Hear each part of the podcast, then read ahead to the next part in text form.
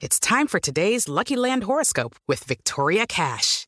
Life's gotten mundane, so shake up the daily routine and be adventurous with a trip to Lucky Land. You know what they say. Your chance to win starts with a spin. So go to LuckyLandSlots.com to play over 100 social casino-style games for free for your chance to redeem some serious prizes. Get lucky today at LuckyLandSlots.com. Available to players in the U.S., excluding Washington and Michigan. No purchase necessary. VGW Group. Void where prohibited by law. 18 plus. Terms and conditions apply. Siete en punto. Panorama informativo 88.9. Información que sirve. Yo soy Alejandro Villalbazo en el Twitter, arroba Villalbazo13. Miércoles 14 de abril, Iñaki Manero. ¿Cómo te va, Iñaki? ¿Cómo estás, Alex Villalbazo, Alex Cervantes, amigos de la República Mexicana? Gracias por seguir en Panorama. Adelante, Iñaki. La cifra de casos de COVID a nivel mundial es de 137 millones 467 mil 864. 78 millones 331 mil 88 personas se habrían, entre comillas, recuperado de la enfermedad. El número global de fallecidos por COVID-19 ya llegó a 2 millones 959 mil 675. Y el primer ministro de Canadá, Justin Trudeau, informó que su gobierno mantendrá los pedidos de la vacuna de Johnson y Johnson, pese a la decisión de los Estados Unidos de suspender su uso. Es una vacuna de un solo uso, por cierto. ¿Cómo van los números de la pandemia en México?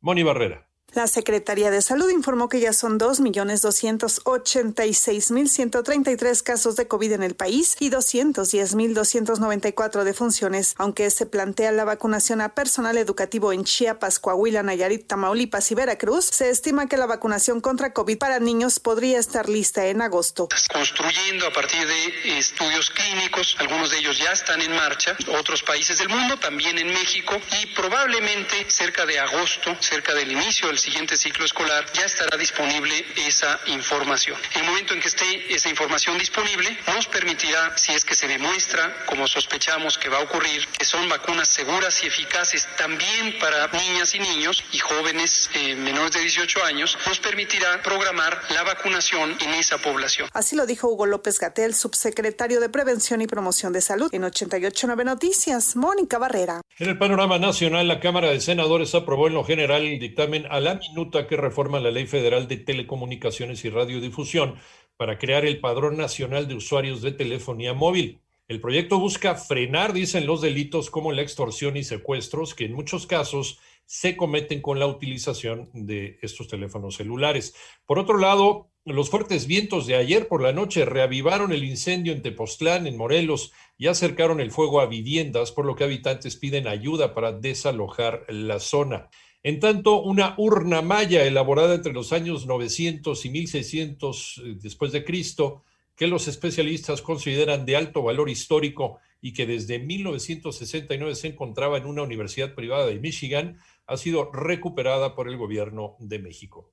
Y nuestro país está entre los primeros lugares de Latinoamérica. ¿En qué? En fraudes cibernéticos. María Inés Camacho. A la par del incremento del uso de canales digitales para compras en línea derivado de la pandemia, se ha registrado también un alza en los fraudes por esta vía. Esto es, cada hora se cometen 463 fraudes cibernéticos en operaciones por comercio electrónico y banca móvil, lo que coloca a México como el país con más casos en América Latina. Así lo reveló Bayonet, herramienta de prevención de fraudes y optimización de tasa de aprobación de pagos para comercio electrónico, quien agregó que los fraudes se cometen a través de correos phishing, llamadas telefónicas, provocando una mayor tasa de declinación de intentos de pago, lo cual perjudica el comercio en línea. En este sentido, la firma destacó que una empresa pierde entre el 0.5 y el 5% de sus ganancias debido a estos fraudes. Además, pierde cuatro veces más cuando los pagos de sus clientes se rechazan incorrectamente. Alertó que a nivel global, la amenaza de fraude también va en ascenso, esto de acuerdo con la encuesta mundial sobre delitos y fraudes económicos del año pasado, en donde destaca que los tipos más comunes de fraude fueron a clientes, ciberdelitos y apropiación indebida de activos. 88.9 Noticias, María Inés Camacho Romero. En el panorama internacional, Joe Biden, presidente de los Estados Unidos, decidió retirar las tropas norteamericanas restantes de Afganistán para el 11 de septiembre de 2021,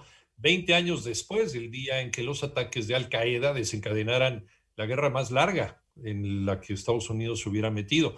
Por otro lado, Corea del Norte podría retomar sus pruebas nucleares este año para obligar a Washington a dialogar esto lo estimaron los servicios de inteligencia estadounidenses en su informe anual sobre amenazas contra Estados Unidos en el mundo.